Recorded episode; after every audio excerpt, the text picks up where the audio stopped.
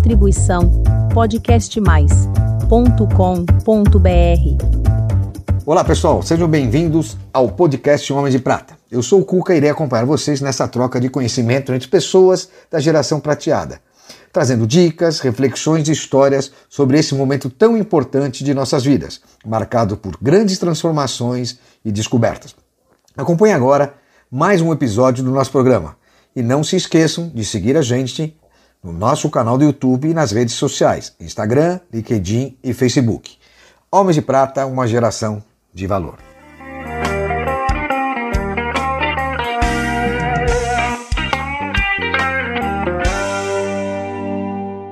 Olá, queridos amigos homens de prata e mulheres de prata. É com imenso prazer que eu apresento para vocês mais um episódio dos Homens de Prata incrível. E hoje vou receber Genésio Lopes, isso mesmo. Esse terapeuta maluco que largou a indústria durante quase 40 anos, 50 Ia anos. fazer, ia fazer 50, 50 anos que ele se dedicou à indústria, ao comércio, batalhou. De repente ele muda tudo, largou tudo para ser terapeuta. E terapeuta muito diferenciado, vocês vão ver aqui. Genésio, seja muito bem-vindo aqui. Cuca, Prazer obrigado receber. pelo convite. Estou feliz em estar aqui, meu corpo está feliz em estar aqui. Ah, o corpo tá feio. A cabeça está na praia, porque ele Não, mora na praia, então a cabeça está na praia. De verdade. Genésio, me fala uma coisa. Você sempre teve esse, eh, essa veia de empreendedorismo, né? Você, Sim. desde pequeno, como você já havia me contado nos bastidores, você acompanhou a vida dos seus pais num campo dentro de São Paulo. Ou seja, Isso. eles plantavam, né, tinham hortas dentro de São Paulo e vendiam na região de Campo Belo, Vila Olímpia. Como é que é essa história e como é que te levou a ser um dos maiores empresários de estruturas metálicas de alumínio aqui em São Bom, Paulo? eu, eu fui criado, eu nasci na Vila Nova Conceição, fui criado no aeroporto de Congonhas, quando o aeroporto de Congonhas era uma região agrícola. Só né? chácaras, né? Só chácaras. Também, por exemplo, na Rua Amélia, né, que hoje leva a, a rua do Doutor Alceu, ali na Vila Nova Conceição, ali eram chácaras. né? Também lá embaixo, João Cachoeira, acabei estudando no Costa Manso. E eu era o, pai, o filho do verdureiro, o filho do bananeiro. Né? O filho do bananeiro é sempre feinho, né? Chegava de caminhão na escola, estudei no Martim Francisco, ali na Vila Nova. E aí acompanhei esse, essa essa veia comerciante que vem do meu avô, né, vem do meu pai. Meu avô negociava bois em Portugal, mas sempre no trabalho duro, não tem não era fazenda, não. Era aquela coisa de carregar, descarregar caminhão. Eu acho que isso foi uma grande escola para mim, para o meu irmão e para minha irmã. né. Hoje todo mundo foi bem sucedido, trabalhou, contribuiu legal com esse país, dando bastante emprego, né? Mas sempre com uma alegria disso, de, sempre tive muita alegria nisso, Cuca, da negociação, da solução de questões. tá na pros veia, né? clientes. Tá na veia, né? De trabalhar mesmo. Né? E gozado, e você tinha um sonho de ser médico, né? Verdade. E como é que o médico foi ser industrial? Então, eu nasci em frente ao Hospital São Luís, na Vila Nova Conceição, né? Você também nasceu no Hospital... Eu nasci na maternidade de São Paulo. Eu nasci no Hospital São Hospital Luís. São Luís, então. Não Aqui- me lembro, mas... A quitanda do meu pai era bem em frente, né, na Avenida Santo Amaro, 769 era o número. Hoje é um laboratório lá. E talvez pelo contato de ver os médicos irem na quitanda comprar fruta, eu falava sempre que eu queria ser um médico operário. Quitanda que tinha cadernetinha, né? Ah, caderneta, tinha a conta no papel do pão, então isso me facilitou. Eu tenho minha tia Anunciação que foi é, tem o status de segunda mãe que cobrava a tabuada, então tipo eu fui aos oito anos eu já tinha a tabuada. Eu fui alfabetizado aos quatro anos, para você ter uma ideia, eu copiava os legal. rótulos. Estudei, ah, o meu, a primeira escola foi na Afonso Braz, no Companhia de Maria. Companhia de colégio, Maria. né, colégio católico, bem legal. E aí... Ainda é, existe, viu? Hein? Ainda existe, tá lá. Tem, tem, na Afonso Braz ali. O, o Martim Francisco está lá também, né? Super assediado pela explosão imobiliária da Vila Nossa, Nova, é né? São é 10 mil metros quadrados na Vila Nova. Vai cair, né? Não vai demorar muito. Ah, tentaram, mas como está no, na- no, tá tombado, né? Do Condefat, talvez não. Me fala uma coisa. Nesses anos todos, você acabou se aproximando muito da Fórmula 1. E você conhece pessoas famosas, ou conheceu, conviveu. Muito. Como é que foi um, um indústria, é, um Pô, empresário como você, da indústria, de repente está metido na Fórmula 1? Bom, essa é uma memória maravilhosa. Não é o Ayrton Senna. Depois eu tive contato com o Ayrton mais tarde, né? Quando ele ainda nem, o Ayrton nem pensava em estar na Fórmula 1. 72, eh, nós tínhamos uma outra quitanda na Vila No- na Juro Seco, Aicasa e Moema. Nossa. Atrás dessa quitanda morava Mário Glauco Patti, que era diretor do Automóvel Clube, e marido da dona Estela, pai do Patinho, que correu. Zé Carlos Patti. Isso. E aí ela me deu um pacote de credenciais para a Fórmula 1 de 1972. Eu tinha 12 anos. E tem o meu amigo que é o Ayrton Xavier de Oliveira. Falei, então, vamos para Interlagos. Imagina, moleque de 12 anos, Deu pra Moema inteira. Vambora, né? para Moema, não vendemos na porta, compramos presunto, queijo, fizemos um bruta piquenique.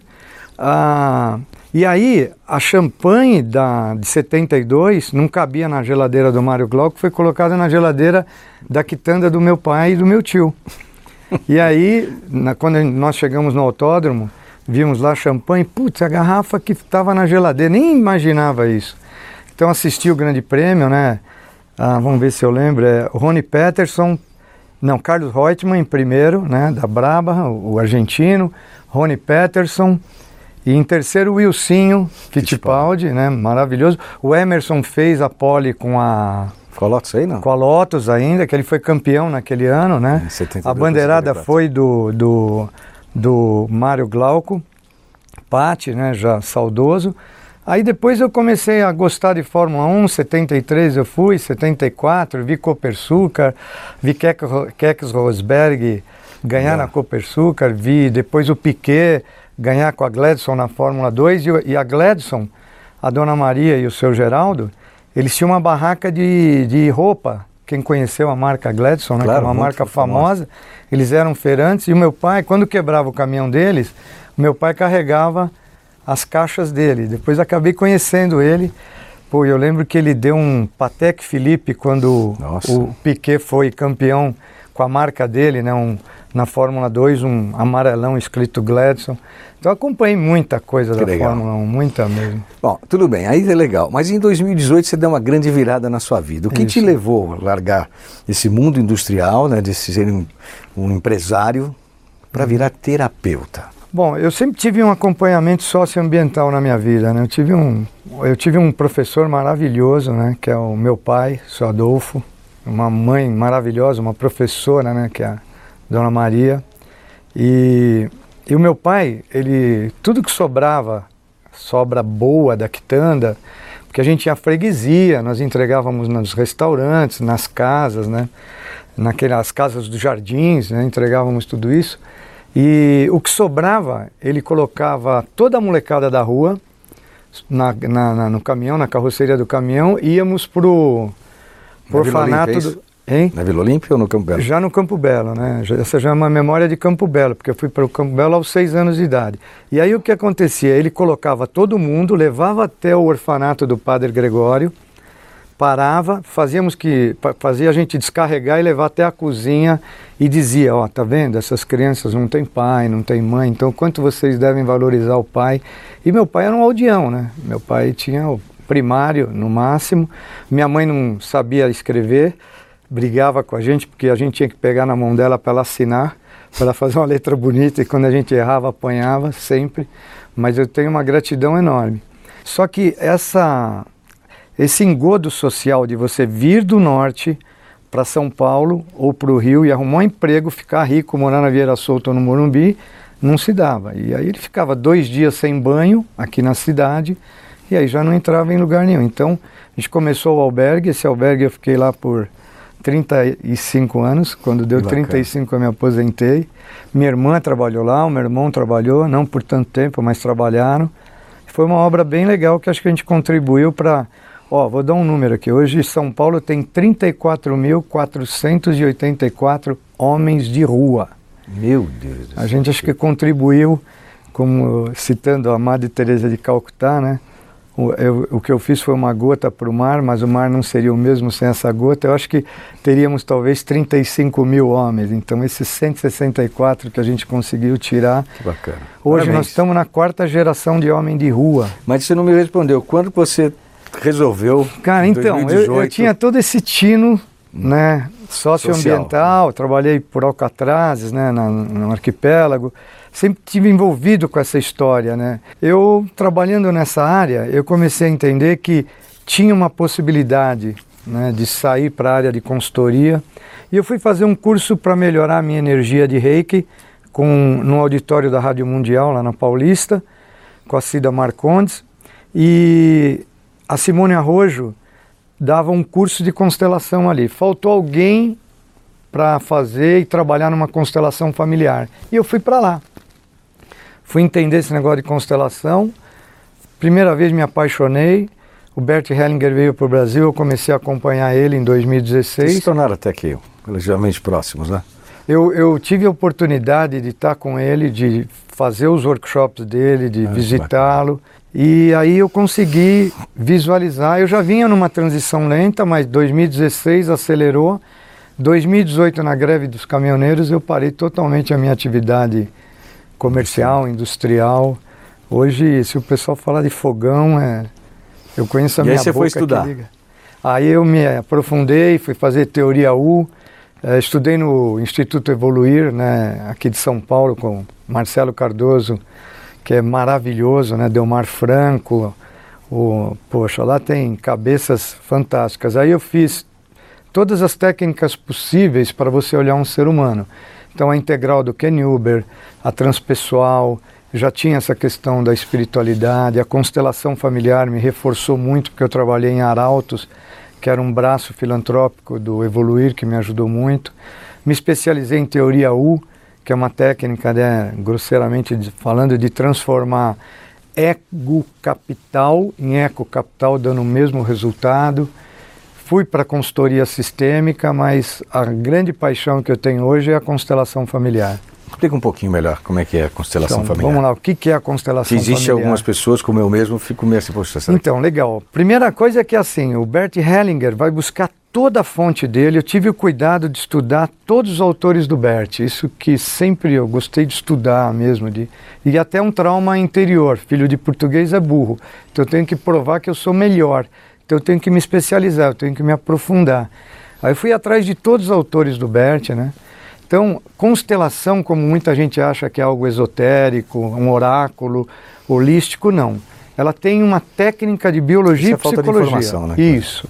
Ela é biológica, psicológica, na área de psicologia. Então, se você pegar os autores do Bert, para quem tem algum contato com psicologia, o primeiro autor do Bert na psicologia é o Arthur Janov, do Grito Primal, aquele que tratou John Lennon. Depois Virginia Satir, que é e o, e o Milton Erickson da hipnoterapia, que são os avós da PNL, praticamente. Né? O John Glinder era mesário da Virginia Satir. Depois vem análise de script do Eric Berne, Irina Prokop com a questão da árvore familiar, o Moreno com a questão né, do psicodrama. Então, constelação é uma análise de psicologia da tua linhagem. Só que ele saca o seguinte, que você é influenciado pelo que aconteceu na tua árvore genealógica. Você carrega isso? E Né? carrega, ele cria um caminho para que você compreenda qual a tonalidade de influência da tua genealogia no teu comportamento atual. Então, quer ver, para quem tem... Eu comecei a fazer com a minha terapia. então, pega isso aí. Ó, vamos ver. Você é homem.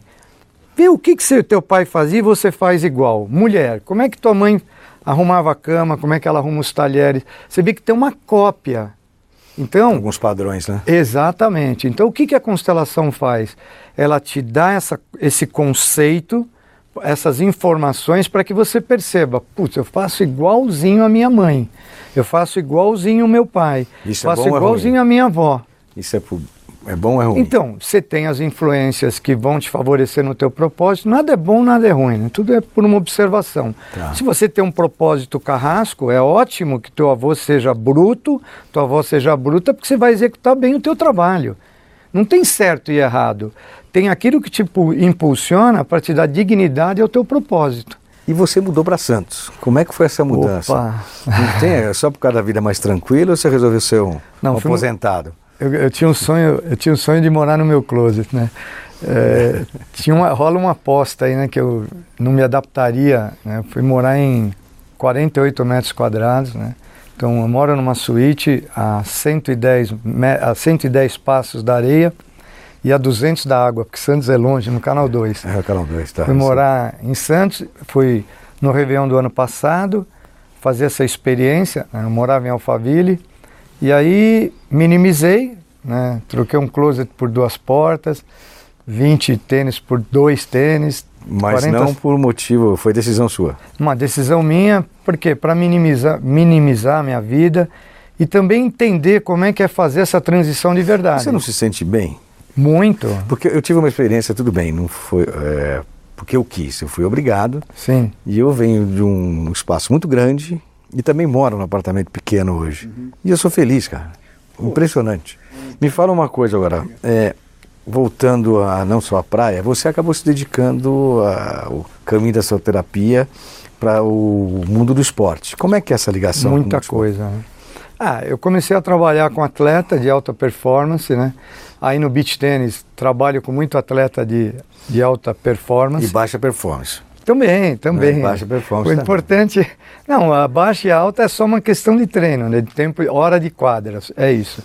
Mas o que que a gente faz? A gente estrutura o nosso o nosso cliente em função justamente dessa influência ancestral. Por exemplo, um jogador né, de, de tênis que ele tem dificuldade no ataque é pai.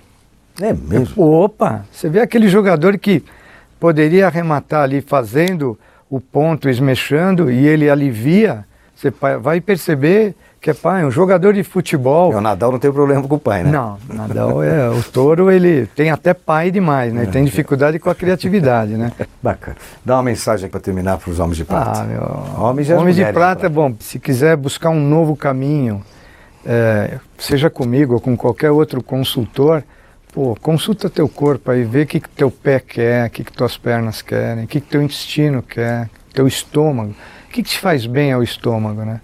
Portugal tem uma expressão linda, né? que eles falam que a voz do brasileiro sabe bem aos ouvidos e ao coração, né? É. Então, pô, é, esse, essa história, o que, que faz bem para os seus ouvidos, o que, que faz bem para os seus olhos, o que faz bem para o seu coração, fatalmente vai fazer bem para a sua vida biológica. Bacana. Cuida de você, né?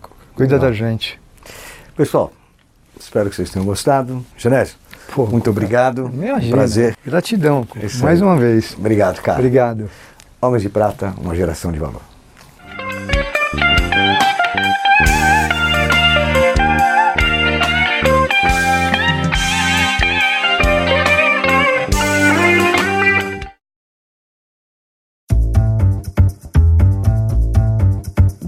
Distribuição podcastmais.com.br